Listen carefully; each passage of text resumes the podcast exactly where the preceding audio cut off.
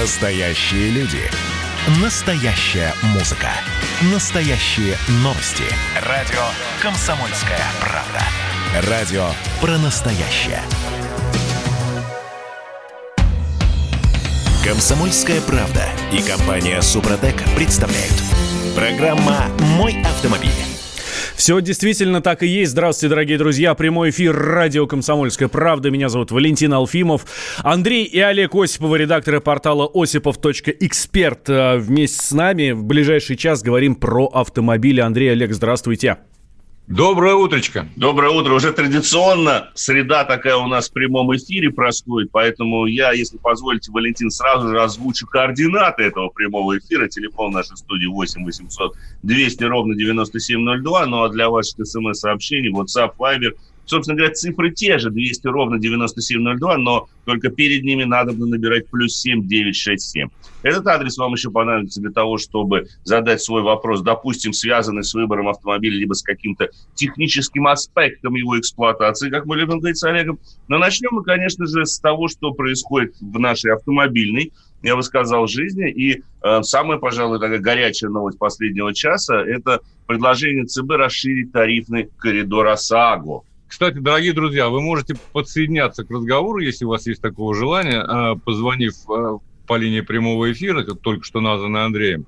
Но вот ты знаешь, что касается ОСАГО, э, я понимаю, что страховщики всегда роняют слезы, не устают, говорят, что это убыточно и так далее. Ну, ОСАГО же всех касается. Опять. же. Но э, вот эти вот очередные предложения говорят о том, что ОСАГО не дает покоя никому. Теребит что-то. Теребит что-то. Что-то, мучает, беспокоит, да. да. Разобраться в этом просто так совершенно невозможно. Но я тебе предлагаю коротко озвучить хотя бы основные позиции, почему ЦБ это делает. Эм, это будет непросто сделать особенно понятным языком, поэтому я отойду от тех формулировок, которые принимает у нас Центральный банк, точнее, которые он озвучивает в своем предложении.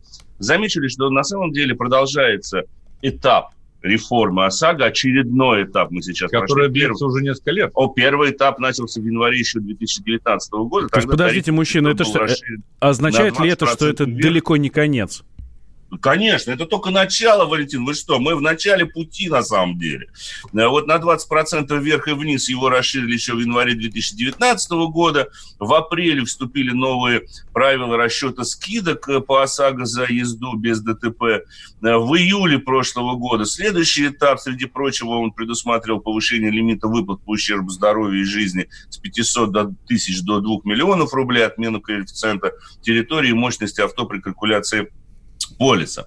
Но вот в октябре решили пересмотреть реформы из опасения резкого роста э, полисов ОСАГО. В общем, в сухом остатке сейчас предлагается следующее, что ЦБ расширит так называемый тарифный коридор и даст возможность страховым компаниям фактически конкурировать между собой за счет его расширения на 11% вверх и вниз. То есть, То есть в еще расширится тарифный коридор. Еще, Если да. он э, расширялся уже тогда, вот мы сейчас сказали, да, Да. то будет еще больше. Но Класс. мы же страна большая, у нас можно только расширять всегда, собственно говоря. Мы не, не можем как-то вот внутри узкого Но какого-то жить Надо сказать, что убрали, конечно, территориальные коэффициенты в Глупость зависимости редкостная. от региона, да, Конечно. и убрали в зависимости от мощности. Вот это вот, так сказать, вещь накрутки э, на ОСАГО. Но, тем не менее, если, как Андрей говорит, в сухом остатке, то в два раза может различаться стоимость полиса. Да, действительно.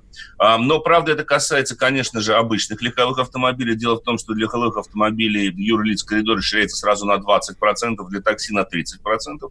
И главная идея расширения этого тарифного коридора заключается в том, чтобы а, тот водитель, который не попадает в дорожно-транспортные происшествия и, в общем-то, соблюдает правила дорожного движения, может получить соответствующую скидку от своего страховщика, а в то время как тот, кто э, либо попадал в аварию, обращался за возмещением, либо по его полису выплачивалось какое-то возмещение, либо он является злостным нарушителем правил дорожного движения, и в том числе был неоднократно привлечен сотрудниками ДПС к ответственности, то вот для него полис может подорожать, ну, получается в общей сложности практически на 20%. Для юрлиц получается на 30%, для такси чуть ли на 50% может Ну вот- наблюдаться рост. Между прочим, зампред Центробанка, господин Чистюхин, Так, э, говорит, что в два раза раза может различаться стоимость полиса. Да, это действительно так. Но речь Слушай, подождите, мужики, потому, реальных мужики, называемых слушай. коэффициентов, которые, конечно же, никуда не делались. Но самое главное, что они снижают э, значение коэффициента возраст стаж. Вот еще появился такой момент, это последнее как раз-таки нововведение Центробанка.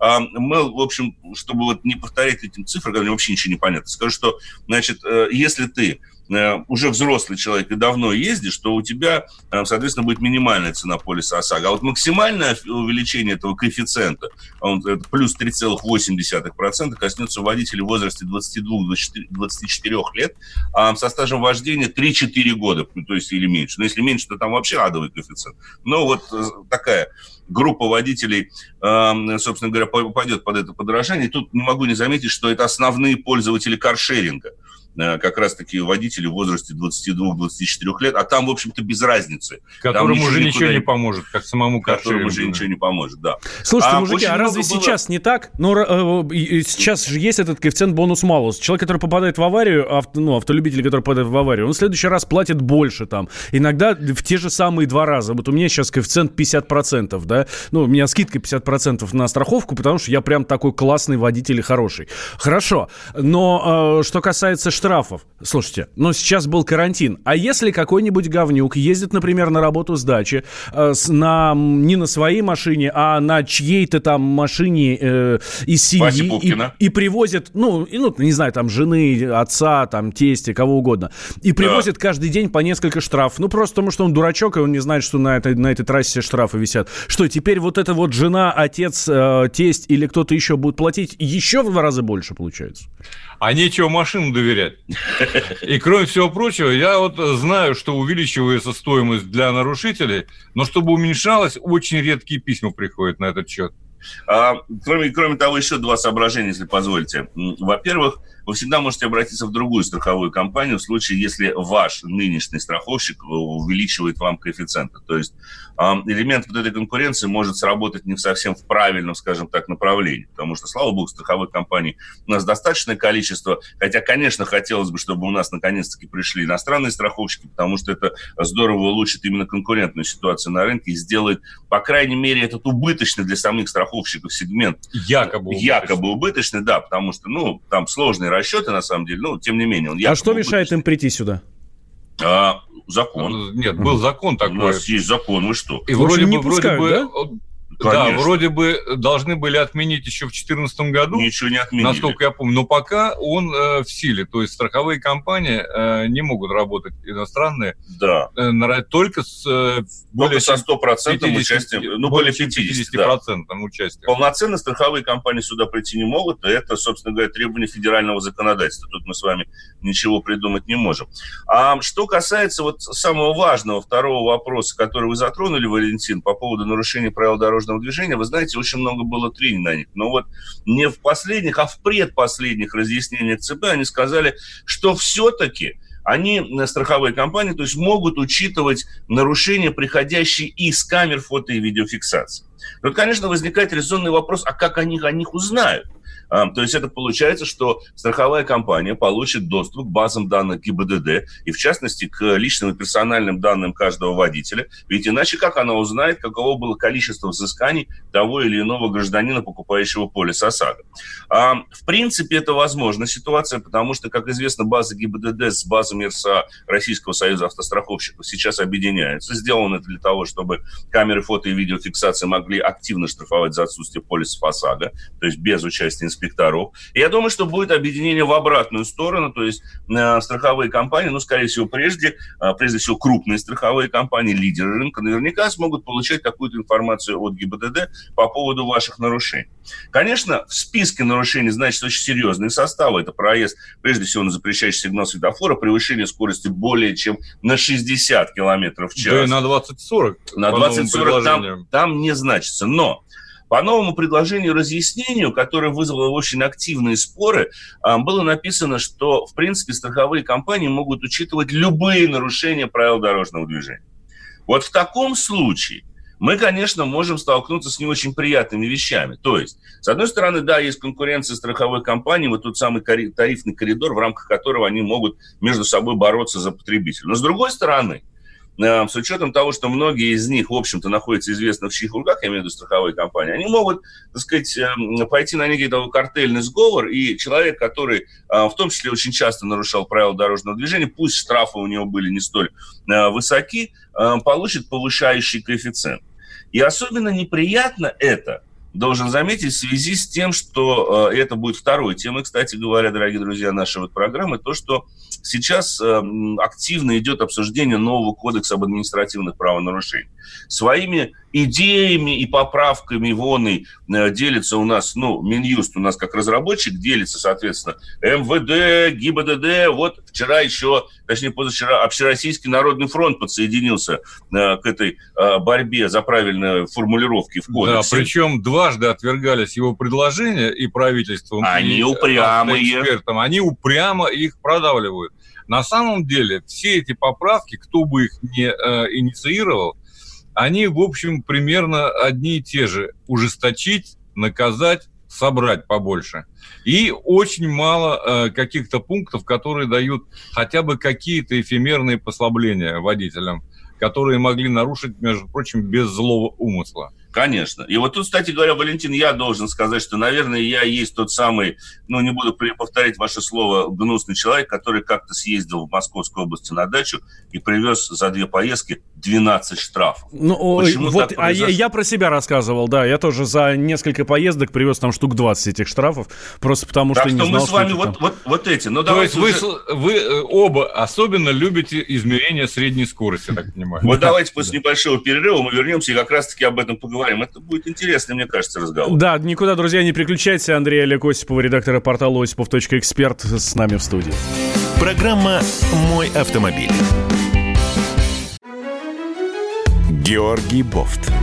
Политолог, журналист, магистр Колумбийского университета, обладатель премии «Золотое перо России» и ведущий радио «Комсомольская правда» авторскую программу Георгия Георгиевича «Бофт знает». Слушайте каждый четверг в 17.00 по московскому времени. А что такое деньги по сравнению с большой геополитикой? Мы денег тут не считаем. Комсомольская правда и компания «Супротек» представляют. Программа «Мой автомобиль». Все так и есть. Прямой эфир радио «Комсомольская правда». Я Валентин Алфимов, Андрей Олег Осипов с нами, редакторы портала осипов.эксперт. Ну вот смотрите, дорогие друзья, у нас много всего нового нас ждет с вами, нас с вами, то есть автомобилистов. У нас тут САСАГО э, достаточно, достаточно серьезные изменения грозят. Мы как раз о них в первой части говорили. Э, когда это все вступит в силу? С 24 августа. Правильно? Да, да мужики? Да. 21, 24 да. августа. Вот. Но это еще не все, потому что есть еще много много-много-много идей, как нашу с вами жизнь сделать интереснее, ярче и даже не могу подобрать эпитет, ну, боюсь что-нибудь неприличное сказать. Занимательней. Вот, вот. да. И дороже.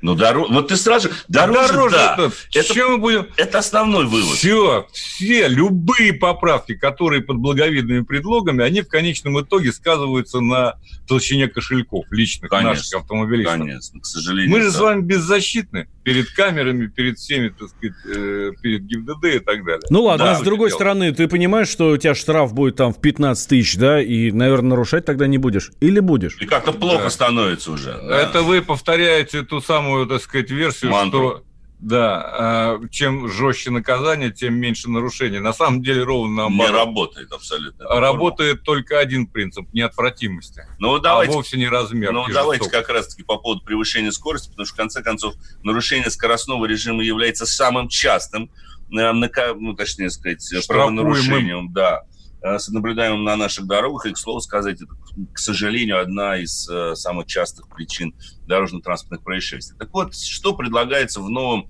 кодексе об административных правонарушениях, или, точнее сказать, с какими, предложениями э, выступили участники рабочей группы при Общероссийском народном фронте? Кто за рабочий? Ну, Какое отношение имеет? На сцену автора, понимаешь, надо сказать. Так вот, в случае фактического превышения на 40-60 км в час в пределах населенного пункта водители предлагают штрафовать сначала, должен обратить внимание, на 2500 рублей, а затем каждое последующее нарушение должно стоить 5 тысяч рублей. Я вот здесь Вы хочу уточнить. Э, вот эти последующие нарушения должны быть, да. они, ну, сегодня, ну, то есть сразу после? Сейчас. А или, а когда случится? Или вот там через месяц тоже уже будет работать? Вот в том-то вот, все и дело. Как случилось, так... Вы знаете, вот я... Э, есть такая история, сейчас многие с ней сталкиваются, да всегда сталкивались. Когда два года действуют э, прежние нарушения, да, и потом можно решать э, прав. На самом деле три года прошло, четыре, любой сотрудник ГИБДД Имеет, вам да. постарается э, этот самый пункт впаять, что называется. Да. Поэтому тут срока давности, к сожалению, не бывает. Но и, кроме того, знаете, сама формулировка, мы же должны строго следовать букве закона. Буква закона гласит, каждое последующее нарушение должно стоить 5000 рублей. Вот оно каждое и будет стоить 5000 рублей. Причем, слава богу, что вне населенного пункта только на 2500 без прогрессирующей шкалы. И вот то, о чем мы с вами говорили буквально несколько минут назад, Валентин, вот я 12 штрафов привез таки. Все эти штрафы были на самом деле за среднюю скорость движения, угу. а не вовсе как не за конкретное нарушение под конкретной камерой. Потому что мы как-то об этом говорили, в том числе в эфире «Комсомольской правды», что сейчас на дорогах Подмосковья прежде всего, и в Крыму, и в некоторых других регионах России, к сожалению, массово наблюдается картина штрафов за так называемую среднюю скорость движения. И именно поэтому в Кодексе об административных правонарушениях вот те самые эксперты Общероссийского народного фронта хотят уточнить. Они хотят прописать Прописать. такую вещь, что под фактической скоростью движения – понимается скорость автомобиля в локальной зоне контроля, либо его средняя скорость на протяженном участке, равное отношению длины контролируемого участка ко времени, затраченным транспортным средством преодоления данного участка. Ну, объяснение элементарной математической задачи. Именно с такими математическими задачами, точнее, с их решениями, я и получил те самые 12 постановлений. Но неприятность заключается в чем? Что вот представьте себе, ну, скажу по собственному опыту, это Ярославское шоссе, сейчас могу ошибиться в цифрах. Значит, первый участок фиксации у меня был 69-72 километр, второй участок фиксации 72 79 километр. В третий раз, то есть, смотрите, два участка идут за собой. Камера окончания участка является камерой начала следующего участка. А следующий штраф я уже получил на 2000 рублей за повторное превышение mm-hmm. скоростного режима. Соответственно, 2 по 500 со скидкой 250. То есть Потом на снова на 2. И понимаете, среднюю скорость меряют на участках длиной от 900 метров до десятков километров, что является абсолютной глупостью. И, к слову сказать, та же самая средняя скорость не имеет, на мой взгляд, никакого отношения к безопасности дорожного движения. Хотя бы по той простой причине, что вы как э, должны отвлекаться от вождения, от дороги, все время смотреть на этот спидометр. Вот, собственно, чтобы, не дай бог, где не превысить там больше, чем на 20. Почему это вызывает э, особенное раздражение нормальных автомобилистов? Да? По одной простой причине. Потому что изначально высказывались соображения, что сначала надо навести порядок со знаками на дорогах, да. с ограничительными знаками, а потом вводить вот эти новые штрафы, измерять среднюю скорость и так далее. Но, как у нас это бывает, да, во многих э, случаях, эти соображения остались соображениями, а уже штрафы приходят сейчас, когда порядок со скоростными ограничениями не наведен, по сути дела. Я не забуду, не только в Подмосковье, пожалуйста, Ялта-Симферополь дорога. Крым я упомянул. Жуть 40... Ну, там э, ноги еще массово Три ноги это ладно, там и стационарные камеры, и средняя да. скорость. И 40, 60, 90, 40. Да. То есть человек, человеку сложно, даже опытному человеку за рулем э, всю жизнь проездившему, сложно сориентироваться в этом бардаке, я прошу прощения за слово, но э, лучшего не подберешь. То есть делается э, ужесточение, порядок не наводится. Вот в чем, с моей точки зрения, основная проблема. Но еще один момент, если позволите. В школе мы говорим, что да, здесь превышение фактически на 40-60. Именно после этого сначала 2500 рублей, а потом за каждое последующее Через нарушение 5 минут. рублей. Да, но вы его можете получить через 5 минут. Ведь сколько на наших дорогах установлено различных временных знаков, еще чего-то. Причем, допустим, ремонтных работ там не ведется никогда. Там уже все давно а закончено, но знак есть. После него стоит тренога, и, соответственно, вот вы пару таких участков, где внезапно после скорости 90 у вас возникает сначала 70, потом через 50 метров или через 100 метров 50, а то и 40, Или, допустим, как в том же самом Крыму, где перед каждым нерегулируемым пешеходным переходом установлен знак 40. Черт его знает почему, но кто-то решил, что он там есть. И именно в этих местах висят камеры. То есть Конечно. получить штраф за превышение скорости на 41 км в час проще простого. Но вы не заметили, что вы все еще едете, допустим, вы по населенному пункту 80 вы едете, ну, как бы допустимо 60, вы едете 80, а тут бак знак 40. Вот и добрый вечер, как говорится. Вот тебе те самые населенные пункты, где да. предлагается две с половиной, а потом сразу пять. Потому что, во-первых, эти населенные пункты у нас на трассах, даже на М4 Дон, допустим, Ужасно возникают внезапно, так сказать, содержат нерегулируемые пешеходные переходы вдобавок ко всему, и там могут быть любые ограничения. То есть вы, по сути, можете попадаться не каждые 5 минут, а каждые, допустим, 2 минуты. Конечно. А как интересует всех средняя скорость, должен заметить. Вот э, еще раз напомню, что телефон наш студии 8 800 200 ровно 9702, WhatsApp Viber плюс 7 967 200 ровно 9702. В ПДД разве есть понятие средняя скорость? А-а-а. Если нет, то штрафы незаконны, нет состава нарушения. Совершенно правильно. Абсолютно верно. Но теперь будет.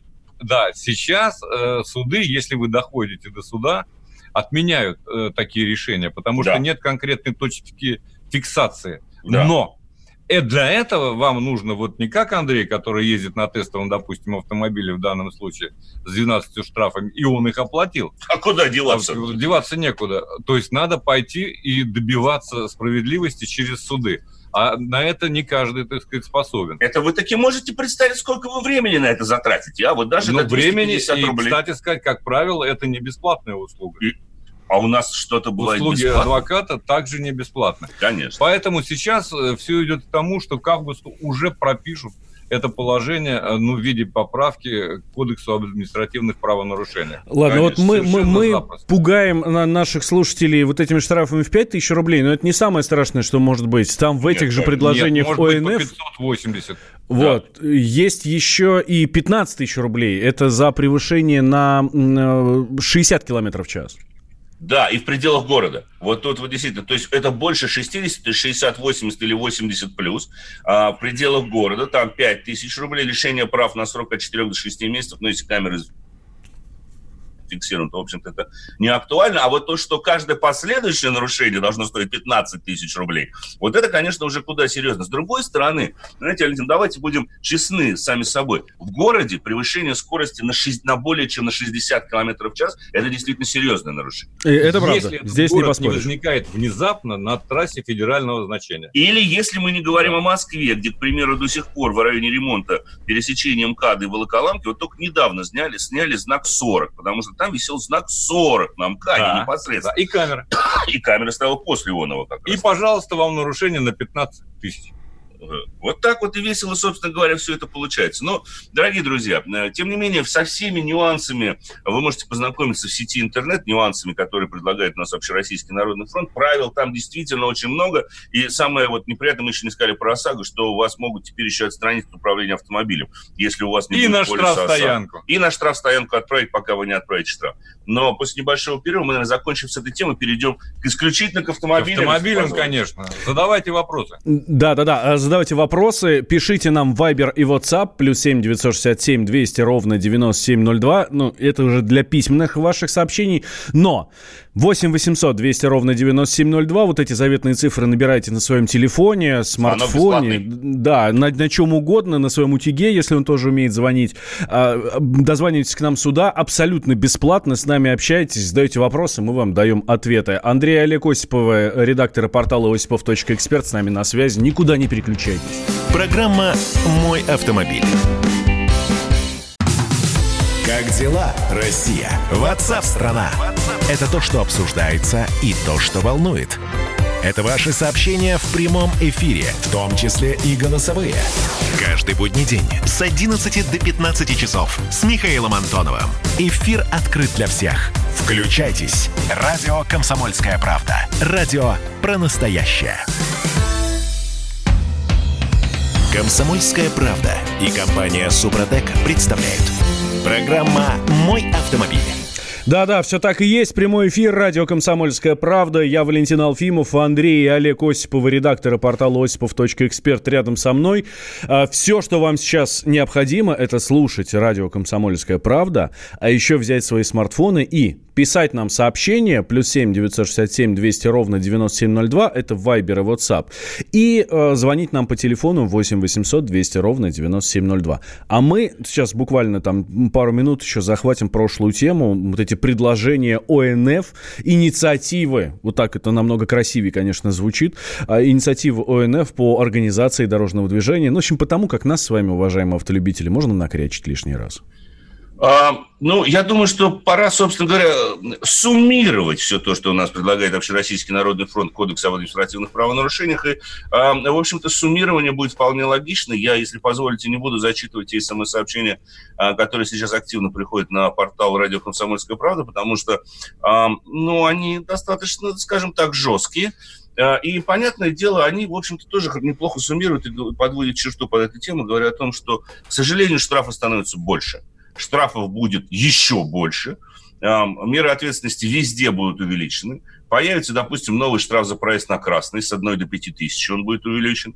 Будет появиться штраф э, поворот, соответственно, под красную стрелку, ну, правда, в одну тысячу рублей будет по-прежнему э, оценен, собственно говоря. Ты сейчас начнешь перечислять. Все, не буду. Вот, а многие наши слушатели совершенно правильно суммируют. Дело в том, что все эти штрафы – это э, источник пополнения бюджетов разных да. уровней. И никакого мало, во всяком случае, отношения это имеет на самом деле э, к безопасности дорожного движения. На том и закончим, пожалуй. На том, пожалуй, что и закончим. Но пополнять бюджет не хочется. Ну, как-то я... Если только свой. Если только свой. Вот свой хочу. Вот чей-то такой вот который вроде как куда-то потом пойдет, пополнил, но я не вижу. А в, этом, в связи с этим предложением пополнил, заплати. Пополнил свой бюджет, заплати штраф, да? Пополнил и стал беднее. Господа, эта тема бесконечна. Я Абсолютно. думаю, что мы к ней еще вернемся. Давай к автомобилям. Да, дорогие друзья, конечно же. Вот Валентин любезно озвучил уже на адрес смс-портала и телефон нашей студии. Как говорится, звоните, пишите, если у вас есть какие-то вопросы, связанные с автомобилем, если вас мучают муки. Как мучают муки, мучают а муки выбора. Ты сейчас будешь про красненькую машинку рассказать, которая здесь стоит? Во-первых, она бордовая, начнем с этого. Ах, ну Во-вторых, да, она да, чертовски да. красивая, несмотря на обилие хрома, хоть Это я все, правда. все эти рюшечки, вот эти вот блестюшечки не люблю. Но хром лучше, чем золото. Да, согласен с тобой, потому что цыганщины меньше. Но на самом деле это Infiniti G70, обновленная несколько моделей, хорошо знакомая машина на российском рынке. А, почему я решил ее взять на Infiniti? А, простите, Genesis G70. Genesis G70. Да что же я все время путаю? Видимо, кстати, э, путание... Неспроста. Неспроста. Infiniti же это премиальный бренд Nissan, а Genesis это, в свою очередь, такой премиальный бренд Hyundai, но в отличие ну, хотя не в отличие, э, у Infiniti аналогичная ситуация. У Genesis нет ни одной общей платформы с, э, с Hyundai. Их ничего не роднится, между ними нет никакой связи. Потому что Genesis, особенно модель G70, это по преимуществу заднеприводная машина, которая была создана, как известно, бывшим э, главой BMW МГМБХ, который в свое время просто перекупили корейцы. И он, он в результате создал автомобиль, который, я должен сказать, уже не первый раз на нем езжу, и не первую неделю даже на ней эксплуатирую. Я ездил на ней в прошлом году, сейчас еще на месяц езжу. Должен сказать, что, конечно же, машина никоим образом не азиатская, это абсолютно европейский автомобиль.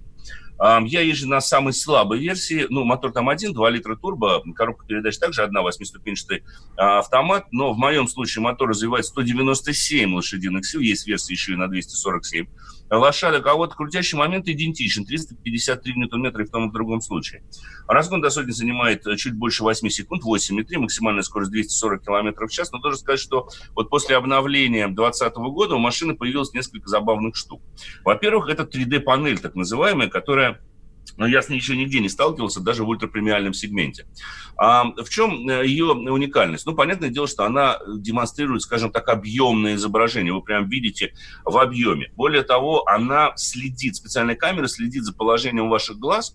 И если вы, допустим, головой поворачиваете там вправо, влево или глазами куда-то э, вертитесь, э, она адаптирует изображение конкретно под ваши глаза. Подстраивается Конечно, подстраивает. под зрачок.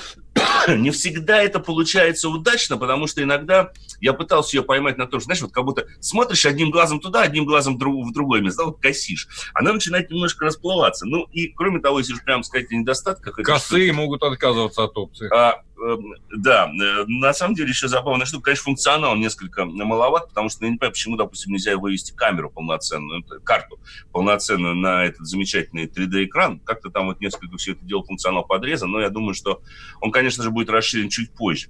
Еще забавная штука – это появившийся режим инерция. у этой машины, простите, это очень забавная штука, когда едешь со скоростью больше где-то 90-110 км в час э, и да, по магистрали, примеру. Убираешь ногу с педали акселератора, коробка переходит в режим нейтраль, и тебе на щитке приборов пишется «инерция». Ну, так Машина была идет эта система у других это, Эта система встречается на очень многих автомобилях. Как работает? Вопрос? Одним из пионеров была, по-моему, компания Volvo, если не ошибаюсь, на вот как раз-таки XC90 этого поколения. Но как она реализована. Потому что вот у Volvo мне не нравится, как она работает. Она просто переходит на нейтраль. Даже когда тормозишь, она остается на нейтрале. Я считаю, это очень опасно. В Genesis ситуация другая.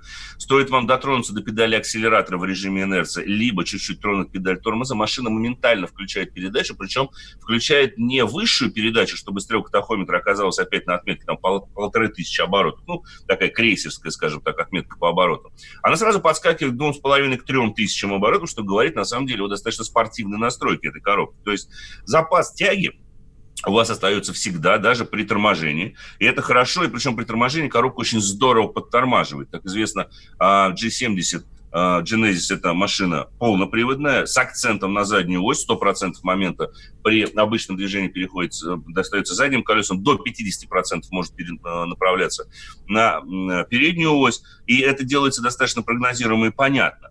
И тут, к слову сказать, у меня нет никаких нареканий к тормозам, и одно несомненное преимущество Genesis G70 перед конкурентом. Почему еще э, момент инерции чувствуется очень хорошо, вот это движение накатом здорово помогает экономить топливо, потому что уже в базовой комплектации они, в отличие от других, даже европейских брендов, не экономят на шинах. На машине стоят замечательные покрышки Michelin Pilot Sport 4. Это очень хорошие шины, спортивные, можно сказать, шины, но у них очень низкое сопротивление качению, поэтому движение накатом очень эффективно. То есть покрышка очень хорошо катится по асфальту. Это очень приятно, на самом деле, и позволяет Действительно, ну, вот у меня сейчас реальный расход топлива, причем я взял машину абсолютно новую, она с пробегом 40 километров, то есть вот я первый у нее, я у нее первый, так сказать. Так вот, а, сейчас у меня реальный расход составляет где-то около 13 литров в городе, но на трассе меньше 10. Ну, учитывая твою манеру езды, это, вообще-то говоря, э, даже достижение, я бы сказал. Давай, прежде чем ты придешь к Тусану, мы ответим обязательно на вопрос. А, Евгений вот нас спрашивает. Мой выбор пал на Соренто XM 2020 года. Что можете... Так, Sorento XM, вот Citroёn XM знает, Sorento 2020 года. Может быть, имеется в виду какой-нибудь внедорожничек? А, просто Sorento. Наверное, конечно. Да. На самом деле машина неплохая. Prime, правда. может быть, комплектация XM. Да, а, лучше, лучше обратить внимание, прежде всего, на дизельную модификацию, потому что бензиновые версии весьма и весьма прожорливы, и к тому же, ну, в общем-то, по динамике они уступают. Там очень неплохой дизелек стоит на Sorento. В целом, больших нареканий на машину нет. Единственное, что она очень чувствительна к качеству топлива. Это касается как бензиновых, так и дизельных модификаций. Это э, надо, собственно говоря, учитывать.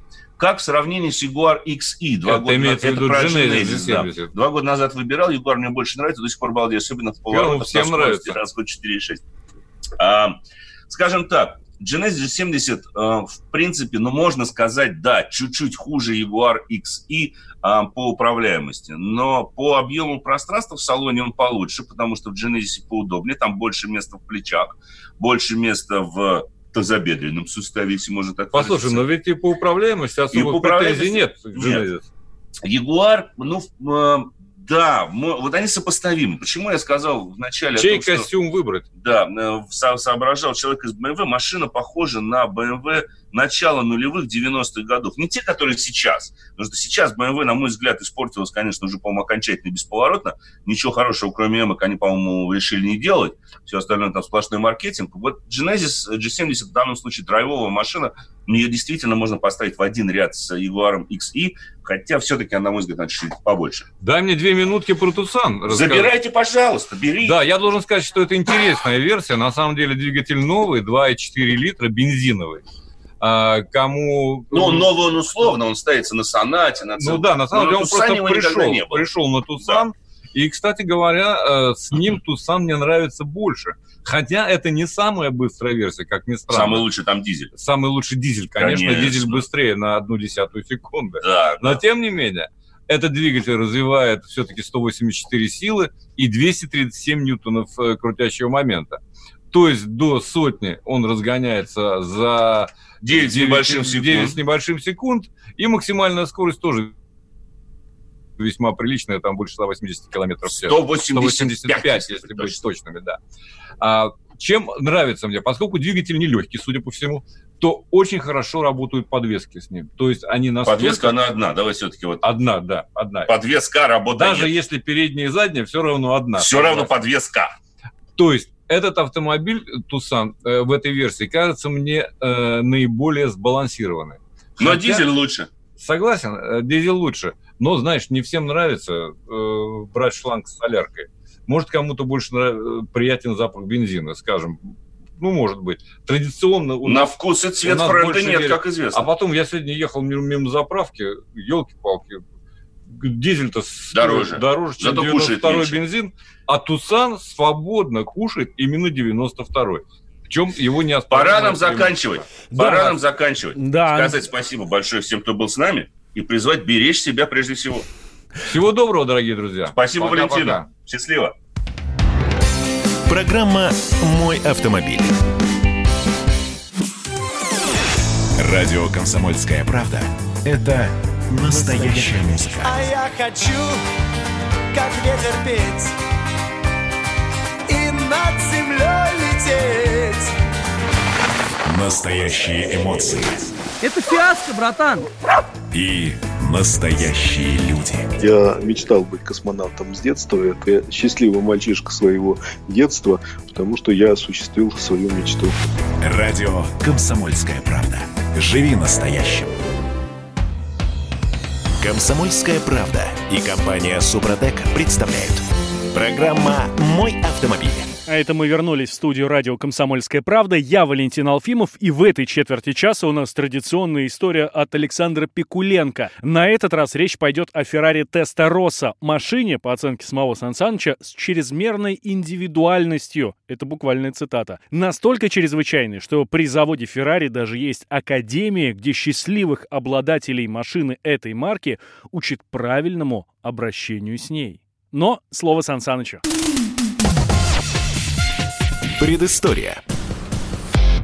Феррари Тестороса относится к редкой популяции экстремальных автомобилей. Она и ей подобные предназначены в первую очередь для того, чтобы носиться на скорости, которая раз в пять больше банальных 60 км в час. Если же сравнивать Тесторосу с автомобилями Гран-туризма других производителей, то ее главное отличие в том, что о водителе инженеры подумали в последнюю очередь. Слава Феррари чрезвычайно высока. Спросите любого, даже самого далекого от техники человека, человека, что он знает о машинах этой марки. И наверняка услышите в ответ, что все они, без исключения красные, ездят быстро и сделаны качественно. Кто-то еще вспомнит о болидах Формулы-1. То есть о том, что машина хорошая, слышали все. Но мало кто на ней ездил. Поэтому для многих будет чуть ли не откровением любое критическое замечание в адрес автомобиля со знаменитым именем. А некоторые и вовсе отнесутся к такой информации скептически. Но может быть последних наведут на какие-то мысли слова самого Энца Феррари, который сказал, что в его машине главный двигатель, а все остальное второстепенно. Тот, кто покупает Феррари, должен уметь водить такие машины, мощность двигателей которых близка к танковой, а скорость к самолетной. Но среднемоторная компоновка Тестороса требует еще более специальных навыков управления. Вряд ли нужно рассказывать о внешности Феррари Тестороса. Для этого есть фотография. Стоит, пожалуй, только поделиться общими впечатлениями от облика этого автомобиля. Он недружелюбный и даже угрожающий. Вспоминается песня Высоцкого про истребитель, который думал, что он сам по себе и без человека внутри прекрасно обойдется. Какой-то антигуманный этот Феррари. Неуступчивый, тесный, жесткий, с грохотом закрываемых дверей, резким хлопком падающей крышки багажника и торчащими в неожиданных местах неаккуратными заклепками. Привыкать к нему и привыкать. В общем, Феррари Тестороса – машина с чрезмерной индивидуальностью. При заводе Феррари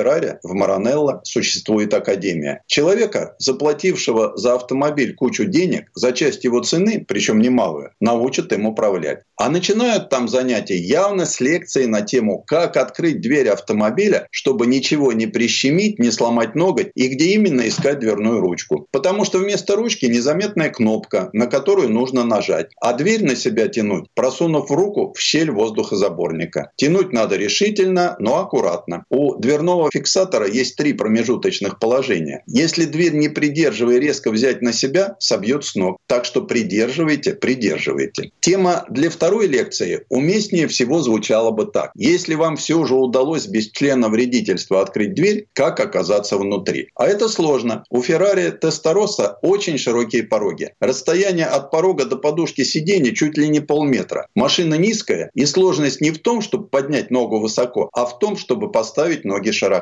И вот, наконец-то, оказавшись в салоне, оглядываешься вокруг. А здесь строгая роскошь. Красные и черные. Красные коврики на полу, красные тканевые накладки на нижней части дверей, черные кожаные сиденья, черная панель приборов, черный потолок. Вместо третьей лекции было бы неплохо провести практическое занятие на тему положения тела. Видимо, в то время, когда проектировали Тестороссу, эргономика считалась в Италии лженаукой. Нормально за рулем сможет себя почувствовать лишь человек не выше среднего роста и с искривлением позвоночника. Человеку выше 180 сантиметров в этой машине вообще делать нечего. Голова упирается в потолок, ноги в рулевую колонку. В довершение всех неудобств огромная колесная арка собирает педали в тесную кучку. Хоть разувайся. К тому же ход у педали разный. У газа исцепление довольно большой, а у педали тормоза хода почти нет, как у усилителя. Руль у Феррари оказался на месте, точно перед водителем. А поскольку этот автомобиль хоть и дальний, но все же родственник «Жигулей», три архаичных подрулевых рычажка не смутят большинство наших соотечественников. С приборами у машины все в порядке. Непосредственно перед водителем главное в этой машине – тахометр. Чуть левее спидометр, размеченный до 320 км в час. Зато есть бардачок, который вполне может претендовать на звание инженерного шедевра от Феррари. Мы довольно долго искали ответ на вопрос, как он открывается. Искали упорно, постепенно начиная нервничать. Ответ был найден, и он нас поразил. Чтобы открыть вещевой ящик Тестороса, надо нащупать под панелью обычную проволочную петлю и дернуть ее с силой и отчаянием, как чеку последней гранаты. В результате крышка откроется, выдвинув вперед крупное зеркало. Хотя зачем оно здесь? Крышка багажника в передней части Феррари открывается мягким нажатием на специальную клавишу. Там находим парадный чехол на машину в специальной сумке и саквояж из натуральной кожи. В нем неожиданно богатый набор инструментов на случай внезапного капитального ремонта в пути. Обходим автомобиль, чтобы полюбоваться двигателем. Капот легонький и поддается с первого раза, мягко уходя вверх. И вот перед нами его величество двигатель. 12-цилиндровый с крупными надписями Тестороса и красными клапанными крышками. Мотор официально считается V-образным, но имеет угол развала цилиндров 180 градусов. Расположен он вдоль автомобиля, а пятиступенчатая коробка поперек. В основе Тестороса пространственный трубчатый каркас и навесные панели из алюминия и пластика. Крепятся они в основном клеем, но местами и обычными саморезами.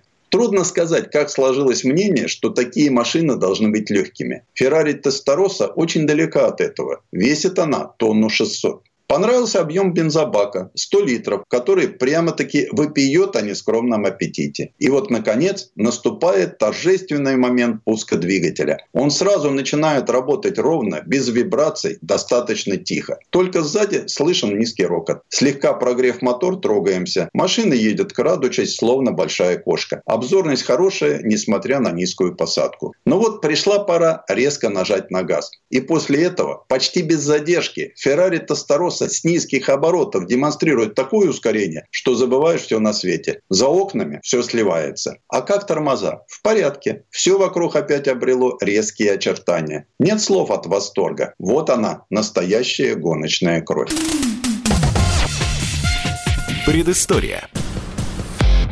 Сан Саныч, спасибо большое. Это был Александр Пикуленко, летописец мировой автомобильной индустрии. Ну и добавлю, что в переводе с итальянского «теста росса» означает «красная голова». Такое название автомобиль получил из-за крышек блока цилиндров, они красного цвета. Ну и что касается цены вопроса, на момент появления на рынке стоимость Ferrari Testarossa составляла примерно 180 тысяч долларов, соответственно, США. То есть это тачка для очень богатых ребят. Например, среди известных владельцев французский актер Ален Делон и британский певец Элтон Джон. И они тоже прошли обучение в Академии правильного обращения с безумными красноголовиками. У меня на этом сегодня все. С вами был Валентин Алфимов. Слушайте слушайте радио «Комсомольская правда» и водите аккуратнее.